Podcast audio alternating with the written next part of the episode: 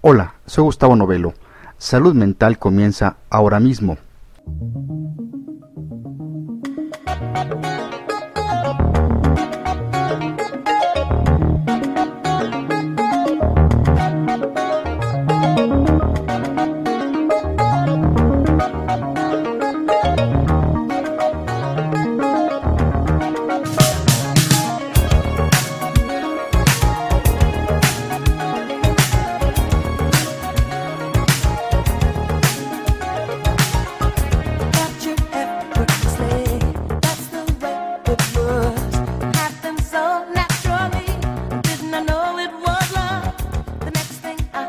Te doy la bienvenida al episodio de Salud Mental número 55. Mi nombre es Gustavo Novelo y te saludo desde el Centro de Psicoterapias México en el World Trade Center en la capital mexicana. En este nuevo número de esta revista de Psicología en Audio hablaremos en esta ocasión sobre lo que es la inteligencia social y su importancia para desarrollarla. En la música nos acompaña la cantante Chaka Khan. Así es que comenzamos. Chaka, Chaka, Chaka, Chaka Khan. Chaka Khan, Chaka Khan, Chaka Khan. Let me rock it, let me rock it, Chaka Khan. Let me rock it, that's all I wanna do. Chaka Khan, let me rock it, let me rock it, Chaka Khan. Let me rock it, got a feel for you. Chaka Khan, what you tell me what you wanna do? Do you feel for me the way I feel for you? Chaka Khan, let me tell you what I wanna do. I wanna love you, wanna hug you, wanna squeeze you too. But let me take it in my arms, let me feel you with my charm, Chaka. Cause you know that I'm the one to keep you warm. El tema de inteligencia social nos lleva a preguntas tales como ¿Cómo podemos contribuir a la felicidad de nuestros hijos? ¿Cuál es el fundamento de un matrimonio positivo? ¿De qué modo pueden las relaciones protegernos de la enfermedad? ¿Qué puede hacer el maestro o el líder para que el cerebro de sus discípulos o empleados funcione mejor?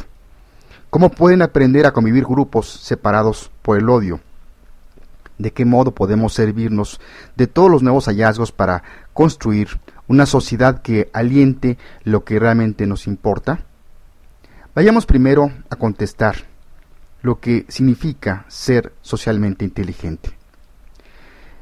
En 1920, poco después de la primera explosión de entusiasmo que despertó el nuevo test de SEI, de coeficiente intelectual, el psicólogo Edward Thorndike definió por primera vez a la inteligencia social como la capacidad de comprender y de manejar a los hombres y las mujeres habilidades que todos necesitamos para aprender a vivir en el mundo. Pero esta definición deja abierta la posibilidad de concluir que la manipulación es el rasgo distintivo del talento interpersonal.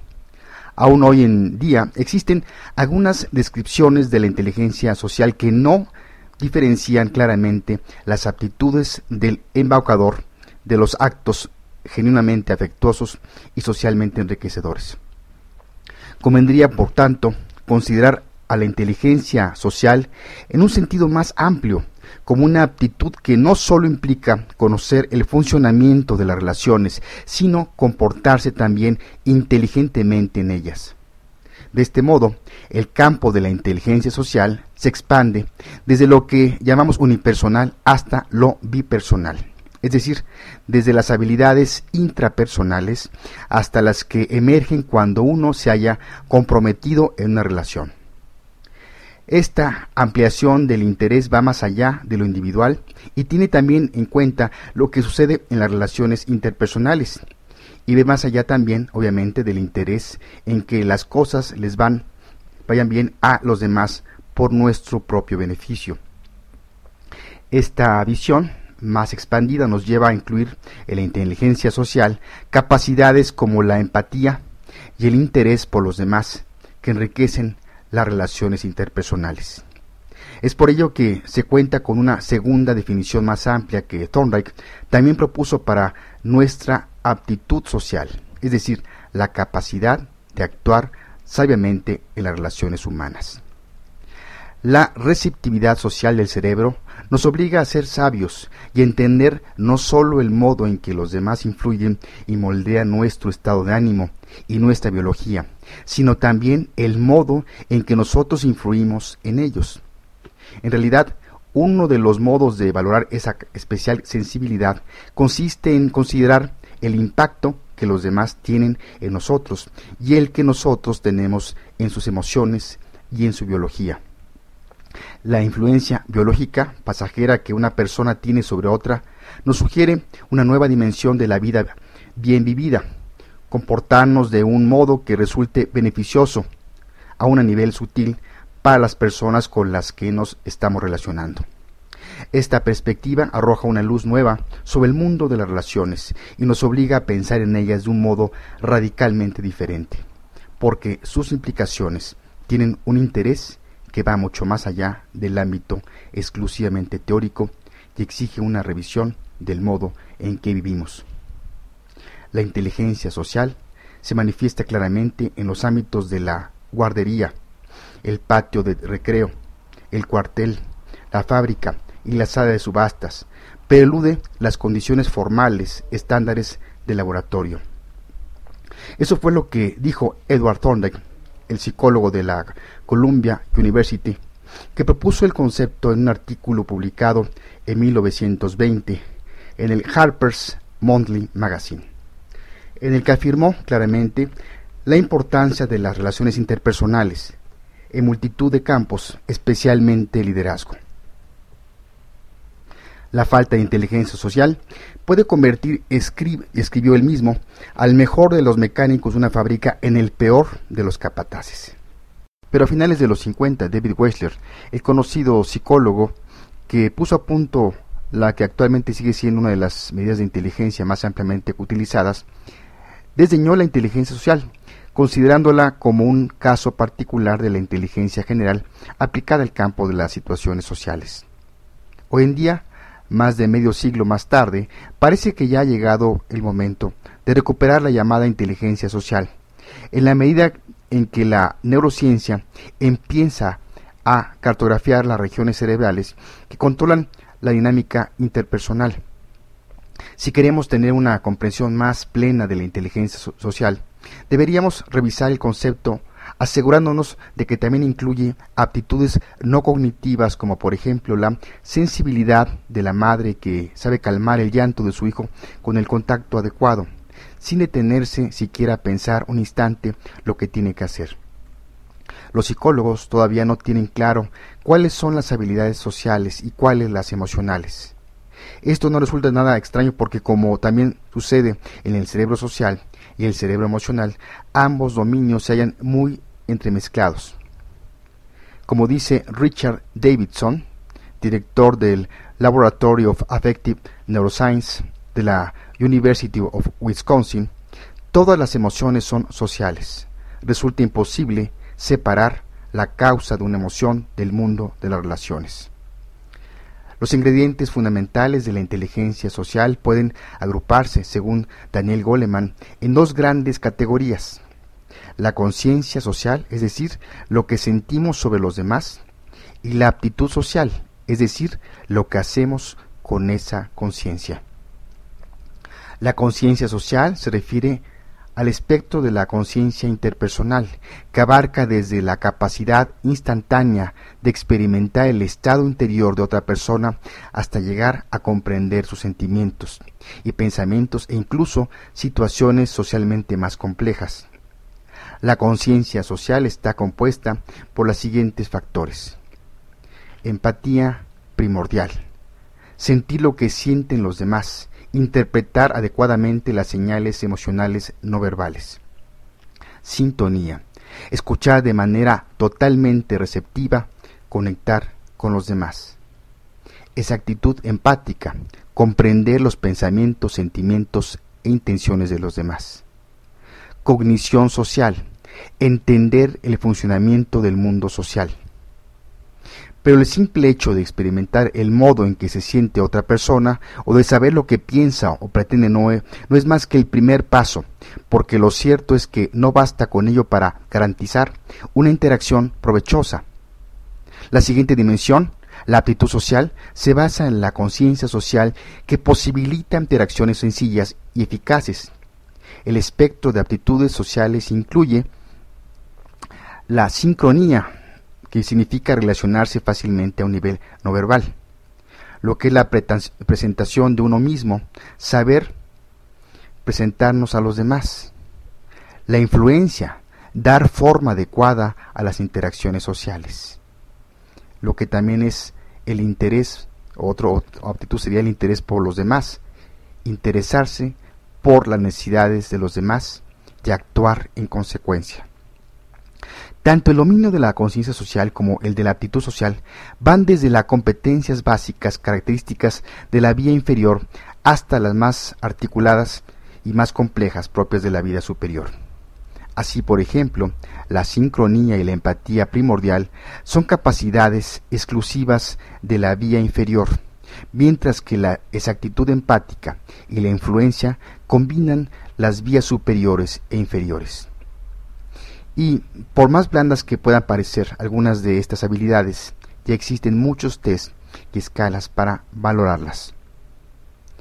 Escuchemos a continuación a Daniel Goleman hablándonos en, inglés sobre lo que es la inteligencia social, en una entrevista que le hicieron en, en el Harvard Business Publishing. Después de la misma haremos la traducción correspondiente al español. First of all, for leadership, it's social intelligence that our data is showing counts the most. Social intelligence is being able to tune into other people, to read them, to know how they're thinking about things, what they're feeling right now, and using that to communicate effectively with them. And the good news is that even though we learn our habits, for example, what kind of listener are you? We learn those early in life. We can change them at any point if we're motivated, if we know what to do, and if we have a little help. So there's an easy five step process basically for enhancing social intelligence abilities in a leader. First, the question to ask yourself is Do you care? Are you motivated? Because it's going to take a little effort. Second, get some feedback. It's not, you're actually probably the worst person to judge where you need to improve. You need to ask the people around you in a way where they can be candid, they can be honest. And that's often uh, with a 360 device where they anonymously rate you. You don't know who said it, but you're getting the truth. You look at that profile and you identify your strengths, your weaknesses, where I can get better, where can I get a, a bump. Then you make a learning agreement with yourself to do it in the better way at every naturally occurring opportunity. If you do that for a few months, you see real change. En esta entrevista, Daniel Goleman nos dice, Primero, hoy los datos muestran que para un líder la inteligencia social es muy importante. Esta consiste en sintonizarse con las personas, saber lo que piensan, lo que sienten y usando todo esto comunicarse con ellas eficazmente. La buena noticia es que si bien aprendemos nuestros hábitos a una edad temprana, podemos cambiarlos en cualquier momento de la vida. Eso sí, debemos estar motivados, saber lo que queremos lograr y tener algo de ayuda. En suma, existe un proceso bastante simple para mejorar las habilidades de inteligencia social de un líder. La pregunta que debe primero hacerse uno es, ¿le importa a uno? ¿Está uno motivado? Porque se requiere cierto esfuerzo. Segundo, recibir feedback. Usted es el peor para determinar dónde necesita mejorar. Así que pregunte a las demás personas, de una manera que contesten con franqueza. A menudo se hace con la herramienta de 360 grados, donde varias personas lo evalúan a uno anónimamente. No se sabe quiénes lo dijeron, pero dicen la verdad. Usted mira el perfil resultante y puede identificar sus fortalezas y debilidades y dónde puede mejorar dar y dar el gran salto. Luego, usted llega a un acuerdo con usted mismo para hacerlo mejor en cualquier oportunidad que se presente de forma natural. Si lo hace durante varios meses, será y verá un gran cambio enorme. Hasta aquí la traducción de esta entrevista, que por supuesto dura, dura mucho más tiempo, pero que nos da al menos un vistazo de lo que Daniel Goleman eh, vislumbra de acuerdo a toda su investigación que ha hecho sobre lo que es la inteligencia social. Después de esta pausa musical, recomendaremos algunos, algunos libros sobre lo que es la inteligencia social.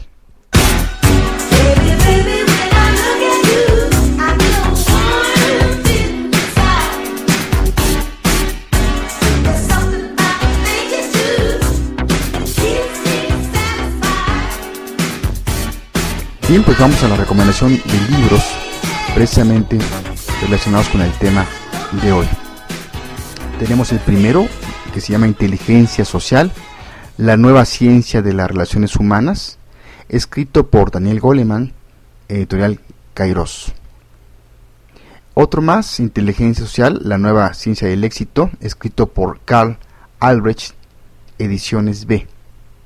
Y finalmente tenemos otro que es El poder de la inteligencia social, 10 formas de despertar tu genio social, escrito por Tony Busan, Ediciones Urano.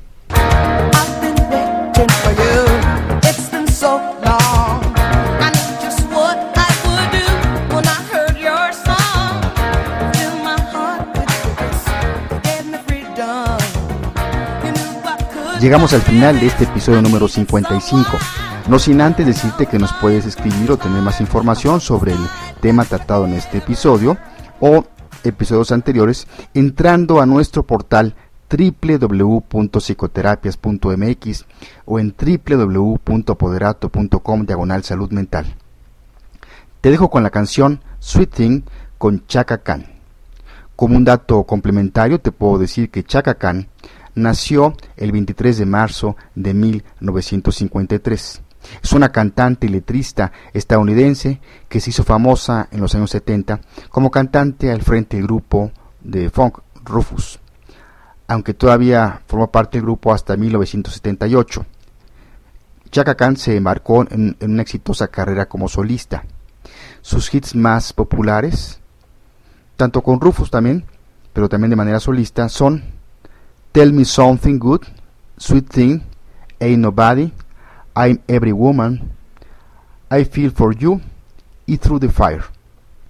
Ha tenido participaciones especiales en programas como Divas Live 99 en Nueva York, compartiendo escenario con leyendas de la industria de la música como Cher, Tina Turner, Elton John, Brandy, Leanne Rims, Melvin Davis, bajista presente de Chaka Khan Whitney Houston o Anastasia, entre otras personas. Más recientemente ha sido invitada al sitcom animado Phineas y Ferb y le puso la voz al dueto efectuado junto con Rod Stewart para su exitosa serie The Great American Songbook en el tema You Send Me de Sam Cooke en el año 2005. Me despido de ti desde el Centro de Psicoterapias México en el World Trade Center en la capital mexicana. Gracias por escucharme, soy Gustavo Novelo, te espero en el próximo episodio de Salud Mental. Hasta entonces.